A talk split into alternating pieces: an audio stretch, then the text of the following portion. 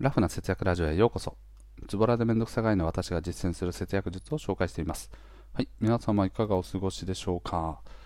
ということでですね、今回は習慣化することの大切さについてお話をしていきたいと思います。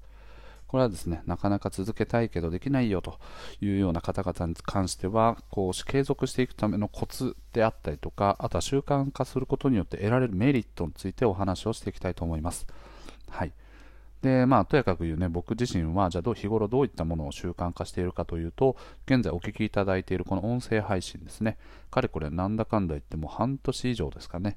ちょっと一時期毎日 2, 2回更新をしておりました。で、この音声配信に関してはですね、ポッドキャストっていうものと、スタンド FM っていう両方でね、配信をしてるんですけど、ポッドキャストとの連携はね、ここ最近という感じですが、スタンド FM に関してはですね、かれこれもう去年の何月だ？夏ぐらいですかね、夏ぐらいからずっとやっております。1日2回配信をしてましたが、今はね、ちょっと不定期になってますが、基本は毎日更新を心がけているという感じですね。で、ブログに関してはですね、かれこれ3年ほど運用しております。で、途中でですね、こういきなりボーンとね、アクセスが跳ねたりとか、逆にこう、アップデート、コアアップデートでね、ビューンって下がったりとかして、自分のモチベーションがね、うーってなりながら、もうですね、まあ、あのちょっと一時期こう離れてしまうみたいな期間もあったんですけど、今もですね、毎日コンスタントに約2時間ぐらいの作業を確保して、記事の更新であったりとか、サイト全体の見直しとか、そういったものをね、実施しております。はい。で、習慣化するときにですね、得られるメリットっていうのは、僕の考えている中ではね、4つなんですね。1つ目はですね、苦に感じない。どころか楽しさすらあると。で、2つ目は成功確率が上がる。そして3つ目は PDCA の考え方が身につく。そして4つ目、自分の実績を積んでいける。ということですね。1個ずつ解説していきます。1個目はですね、苦に感じないどころか楽しさすらあるということなんですけど、習慣化するとですね、モチベーションに左右されるということがだんだんなくなってきますね。うん。例えば、なんか今日は気が向かないからやらないとかっていうような気持ちにそもそもならなくなってきます。まあ、例えばですね、ご自身で毎日の習慣を考えていくと、例えば歯磨きとかね、そういったのも一つの習慣ですが、はい、今日は気が向かないから歯磨きするのやめよみたいな気持ちって基本的には起こらないんですよね。相当なんかお酒飲んでベロベロになってもう眠たい、立ってられないみたいな、そういう超イレギュラー的な状態でなければ、基本的にはもう何も考えず、無意識の中で実行することができるんですね。で、僕自身もですね、ブログの記事を書くっていうのは、まあ、あの、子供を寝かしつけた後に大体夜2、3時間ぐらいの時間を確保してるんですけど、そういった時もですね、まあ、あの、やりながらですね、もうあの、もう眠たかったとしても、うん、なんかこれはもう起きてやるものだみたいな感じで、寝かしつけで寝落ちしかけたとしても、そこから這い上がってですね、実行すると。ただそれ自体やっている時は全く苦も感じないですね。なんかこう自分にとっての、あこういう発見が新しくあったなとか、そういった学びもあるので、だんだんだんだんここ最近はね、むしろ楽しさすら感じてきているという状態になってます。そして2つ目ですね、成功確率が上がる。これはですね、あの物事を継続していく、まあ、成功者のほとんどの方々が、あのなんかね、多くのことに手を出していって自分に合うものっていうのがだんだんだんだん絞られ絞られていって最終的にそこで結果を残せるみたいな過程があると僕は思っていてなので継続をしていくことですね、まあ、習慣化するっていうのは継続するっていうことと同じなんですけど継続的にしていくことによってそういった自分に対し、自分にフィットしているものがだんだん見えてきたりとか、あとはこの後ちょっとお話してきますけど、だんだんだんだんこう自分の実績っていうのが積まれていくことによってですね、成功確率がどんどん上がっていくようになってきますね。なので、最初はね、こういう僕でいうブログを書くなんていうことをやっていくと、費用対効果が合わない。すなわち1年ぐらいやっても、もう毎日毎月毎月ね、年間の売り上げというかね、自分への利益が100円しかなかったとか1000円しかなかった。でも毎日毎日ここに2時間、3時間の作業を当てていたと仮定すると、今まで突っ込んできたその自分のね、稼働時間をを時給換算するともうとんでもないぐらい赤字になるみたいなことがあって、大体やめていくんですよね。なのでこういう新しいなんかこう発信系、僕みたいな発信系をやるというふうに考えたときは、まず最初にこのね、立ちはだかる壁っていうのは、この費用対効果が悪すぎるっていう状態ですね。なのでここで挫折する方々がおそらく9割ぐらいいるというのが事実ですね。で、そこの山を乗り越えていくと、だんだんだんだんですね、こう、こう二次曲線的にですね、利益がどんどん上がっていく。で、今までね、こう、もう4つ目でね、ちょっとメリットで話しましたが、自分の実績を積んでいけるということで、今まで書いていった記事などがですね、だんだんだんだんこう、どんどん良くなっていって、で、それによってですね、収益がどんどんどんどん二次曲線的に右肩上がりにね、どんどん上がっていくと。だから、二次曲線的にっていうのは、その毎月ね、1万円売り上げがだんだん上がってきました。ポコポコみたいな。でそうするとね、月々大体1万から5万円ぐらいの収益になるんですけど、でそこからね、ある日突然ですね、20万ぐらいの収益に上がって、でその次はね、100万ぐらいの利益にまで上がってみたいな感じでですね、だんだんだんだんこう上がり幅がね、上昇していくっていう考え方ですね。なので、ここまでですね、ちょっと4つ目にお話しする自分の実績を積んでいけると同じようにですね、今までこう貯めていったことが、これが効果をもたらしてですね、こう収益にね、つながっていったり、なんていうこともするので、これはね、最終的に今までこう、費用対効果がすごい悪かったはずなんだけど、それを取り返すぐらいのあの上がり幅をしてくる。そのためにはね、ある一定期間を継続的に実施していく必要があるという感じですね。パッとね、花がいきなり咲く人もいると思うんですけど、それをやっぱこう継続的にこう効果を上げていくっていうのがやっぱ難しいんですよね。うん、でそれをそれを実ね、あの実行していくためにはやっぱり自分自身の行動自体も継続していく必要があるという感じですね。はい、で3つ目ですね。PDCA の考え方が身につく。PDCA っていうのは、まあ、これあのウェブとかでよく用いられてますが改善をしていくための考え方ですね。プラン、ドゥ、アクション、チェックっていうねそれぞれの工程をしっかりして次のまたこのサイクルをどんどん回していって改善していきましょうという考え方なんですけどやっぱり継続をしていくためにはですねただもう何も考えずに、もう全然何も、もう本当に言われたことだけをただただそのままやれって言われたことをただ何も考えずにやるだけではやっぱり意味がなくて、で物事を継続していくためにはやっぱりね結果を出したいっていう気持ちはねあると思うんですよ。なのでその結果を出すためには今よりも良くするためにはどうしたらいいのか今どんな問題が自分の中にあるのかそういったことを考えてじゃあこれは次やるときにはここの問題があると仮定仮説を立ててそれを潰すためにこういうことをしようと。でそれに対してのま振り返り結果を見て振り返ってみてああこれはやってよかったねと。いうことであればさらに、ね、次のものにそれを反映していく。でそれをやっていくことによってどんどんどんどん改善されていくんですけどそういった改善をしていく考え方っていうのはしっかり身についていくのが僕は習慣化するところのいいところなんじゃないかなと思っております。はい。ここまでがね、あの習慣化することによって得られるメリットについてですね。基本的にはね、あのいいことだらけです。で、習慣化するっていう考え方は、まあ、あの勉強していくとかね、そういうものもあるし、あの日常のね、小さなこととかでもあると思うんですよね。で、この後お話しするね、継続するためのコツについてでも一番目、あの、触れていくんですけど、まあ、早速話していくと、やることはね、何でもいいんですね。まずコツの一つ目は、やることは何でもいいから、まずやってみるということですね。これあのなんかどこかの本で書いてあったんですけど何を継続するかが大事なわけではなくて継続することその行為自体に価値があるっていうことなんですね。さっきブログを書いている人たちが成果が出なくて9割ぐらいの人たちがどんどん辞めていってるというお話をしました。ただし、えっと、それはねあのその中でじゃあ残りの10%の人たちは継続して頑張っているからこそ結果が出てるわけですよね。ということはですね、この継続をするっていうこと自体は、やはりそう簡単なことではないっていうことなんですね。継続して習慣化していくことができているのは、まあ、10%の人しかいないっていうことなんですよ。なので、そんなことを10%の中に自分が入っているってことは、その行為自体がやはりすごいんですよね。なので、例えば毎日日記を書くとかね、あのそういうのでも全然いいんですね。うん、まず何かを習慣化してやっていく。これなんかそのどこの本で読んだかちょっと忘れちゃったんですけど、その本の中に書かれていたのは、毎日毎日、なんかこう、知人だったかな、友人か何かにメールを送るっていうことをしてたらしいんですね。その日会ったことのメールをするっていう。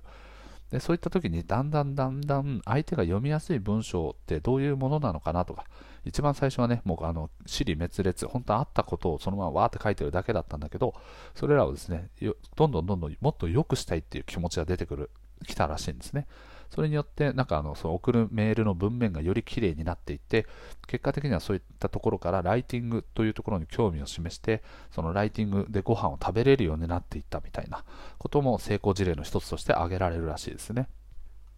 もちろんですね、自分が将来やりたいことに関連するものの習慣が最もいいんですけど、一番最初から習慣化することのハードルが高いと、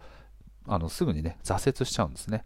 うん。だんだんだんだん階段のように上がっていくからこそ乗り越えられるわけで、いきなりこうね、あの棒高跳びみたいな感じで、やったことないのにいきなり高い壁越えようと思ってもなかなか難しいんですよね。だからそこで人間ってそのブレーキがかかってしまって、途中で挫折しちゃうっていうことになるので、まず何か習慣化しているものが今現在ないという方であれば、まずは小さいことから何か始めてみるようにしましょう。やることは何でもいい。まずやってみることが大事ということですね。そして2つ目はですね、継続するためのコツ2つ目は面倒を省いていくということですね。以前ですね、別の回でちょっとお話ししてたんですけど、えっと、人間はね、やっぱりこう面倒なことがあると意欲をね、こうそがれるんですよね。僕がですね、あのブログを運営している中で、毎日のアクセス数っていうのがもうめちゃくちゃ気になっちゃってしょうがないみたいな時期あったんですね。なので、まあ、仕事をしながら、まあ、1時間おきぐらいに、その Google Analytics っていうアプリのあの、ね、更新をシュッシュッシュッってしながら、どれぐらいの人が増えたかなとかって、1時間とかね、はい、もう、ドハマりしてるときは30分に1回ぐらい見てたんですけど、やっぱりね、そういうもの、そういう行為をしてても、何も数字上、ね、そんな大きく変わらないし、こうやって見ている時間がそもそももったいないと思ったんで、アプリ自体を消したんですね。そうしたところどうなったかというと、あのデータを見ることがなくなりました。なぜならデータを見るためには、その Google Analytics のウェブサイトにアクセスして、Google のログインをして、で対象となるレポートのページまでポチポチポチポチ押しながら遷移していってっていうのが必要になると、めんどくせえと思うんですよね。はい。で、めんどくせえと思うとどうなるかっていうと、もういいや、そんなめんどくさいんだったらもう見なくていいやっていうふうになるぐらいですね、今まで見たい見たいと思っていた気持ちよりもめんどくささが勝ることによって人の行動をね抑止することができるということがこのその中で学びとしてありました。なので物事を継続していくためにはできる限り面倒なことを省いていくように意識しましょう。はい。そしてやることの継続するためのコツ3つ目ですね。誘惑を断ち切るための環境を意識するということですね。はい、あの自宅でにはね、なんかやっぱこうテレビがあったりとか、動画があったりとかね、スマホがあったりとか、パソコンとか、さまざ、まな、ね、誘惑がいっぱいあったりするんですよね。だそういう環境でやっていると、何かこう集中しようと思っても違うところに意識がいっちゃうとなかなか習慣化することが難しいんですね。うん、なので誘惑を断ち切るような環境、すなわちですね、友人と何か一緒にやったりとかですね、とか、あとはそういったテレビを見たいと思っても見れないような、外のね、カフェで何か作業をするとか、そういったようなですね、誘惑を断ち切るような環境を整備しましょうというのが大事になってきます。で僕自身がですね、ブログを書くときに、あの今までね、あついついこうなってしまったなっていうね、あの後悔があるんですけど、僕は夜起きてですね、子供たち寝かしつけした後に起きて、あのブログを書くときによくやっていたのは、そのリビングにある、ね、ダイニンダイニングのテーブルの上でパソコンを置いて記事を書いてたんですね。でそうするとどうなるかというと、冷蔵庫とかが近くにあるから、お酒とかをね、すぐ手伸ばせば届くんですよ。なので、お酒とかを飲み始めると、だんだんだんだんこうブログを書く意欲がなくなって、気づけば YouTube 開いてるみたいな、あ、いかんかんみたいな。しかしもう今日はお酒飲んで疲れてしまった。もう書けないみたいな状態になったり、なんていうことがあったんですけど、じゃあこの環境をま打破するために、ただ夜からね、あの子供たち寝てるとはいえども、夜中起きてくるとかね、あの、ちょっと体調が悪くて急に病院に連れて行かないといけないとか、容体の変化などもあるから、家という場所は変わらないんですけど、自分の日頃仕事している部屋にパソコンを持ってって作業するようにしました。そうすると冷蔵庫までの距離自体もなかなかね、距離もあるし、テレビもすぐそこにはない。ということから、あの目の前のね、ブログを書くということにかなり集中できるようになりました。それによってですね、だいぶ生産性が上がりましたね。なので、そういったですね、近くに誘惑を用いるような環境にいると、そっちに負けていってしまって、習慣化がされにくくなってしまうので、まずは環境を整えていく。で、こういう環境を整えるというのは、他に何か誘惑してくるものができる限り少ないところに移動したりとか、はい、そういった誘惑するもの自体をそもそもね、断捨離して捨てるとか、そういったものをね、あの検討していく必要があると思っております。はい。ということでね、継続するためのコツ、今お話した3つですね。やることは何でもいい。まずやってみる。そして、面倒を省いていく。そして最後が誘惑を断ち切る環境を意識する。この3つですね。これらをやっていくことによってですね、物事が比較的習慣化されやすくなってきます。これは必ずしもそうなっていくかというと、そういうわけではないんですけど、あの強い意志でね、持って取り組むぞって、僕は誘惑にも負けないんだっていう、そういうね、あの強固たる、強固なね、あのメンタルなどを持っている方であればいいんですけど、僕とかはですね、やっぱり誘惑に負けやすい傾向にあるので、そういった言い訳ができないように外的要因をどんどん省いていく、そういったところをね、かなり意識してやっております。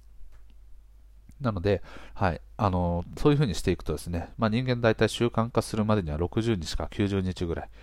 ね、かかるなんていう話もあるので、大体それ以外の期間を毎日コツコツと続けていくと、だんだんだんだん習慣化が気づけばされているというふうに思っております。で、まあ、あのコツではないんですけど、まあ、あの習慣化する際にはですね、あの基本的にはね、毎日やるっていうのをやった方がいいですね。毎週何曜日だけやるとか、そういうふうにしていくと、結構その空いてる日の、あ、空いてる期間の中で、ちょっとだれちゃったりするんですね。忘れちゃったりとか。なので、毎日できるものっていうのをしっかりと考えて、まあ多分それぞれによってその仕事の忙しさとか、そういったものも変わってくるので、その習慣化したいと思っていることにどれだけ時間が割けるかっていうのは人それぞれだと思うので、現実的にできる時間の中で何をやっていくのか、それを毎日やっていくために何をができるのかっていうのをしっかり考えるといいと思います。これ毎日ね、僕自身がこの音声配信とかをするっていうのを決めた時も、じゃあこれを配信するためには、一日の中でどこで録音しないといけないのか、どこで配信の設定をしないといけないのか、それには大体どれぐらいの時間がかかるのか、そういったものを考えてですね、じゃあこの時に録音、この時に設定、で、この時に構成考えるとか、そういったようにですね、時間をそれぞれ割り振って、あの、確保をしておりました。ブログに関してはですね、結構まとまった時間を取らないと、1個の記事自体が書き上がらないので、はい、僕はね、あの夜起きてから、またはあの年始とかだと、あの朝活2、3日だけやってたんですけど、はい、あの朝4時と朝3時半ぐらいに起きて、そこからだいたい子供たちの起きる6時半ぐらいですかね。だから2時間半か3時間ぐらい朝からね、ブログを書いたりとか、そんなことをね、しながらまとまった時間を作れるところはどこなのか。というのをね、意識しながら時間の確保をしておりました。何よりもね、あの習慣化していくっていうことは、まあ、こう仕事の面で活かしていくとか、あの自分のね、将来こう転職をしたりとか、自分のその年収を上げていくという観点からも、まあ一つの勉強のの一環として取り組んでいくという考え方もあるんですけど、はい、自分にとってね、より楽しく過ごしていけるためのね、あのこうツールというかね、ツールではないですけど、まあ、考え方なのかなと僕は思っているので、はい、僕自身もブログを今習慣化している、まだまだ途中ではありますけど、習慣化されてきていることで楽しさをね、感じられるようになっているので、ぜひ皆さんもまず習慣化するもの、何か習慣化していこうという意識を持って取り組んでみてください。はい。ということでね、今回の配信は以上となっております。最後まで聞いてくれてありがとうございます。また聞いてね。バイバーイ。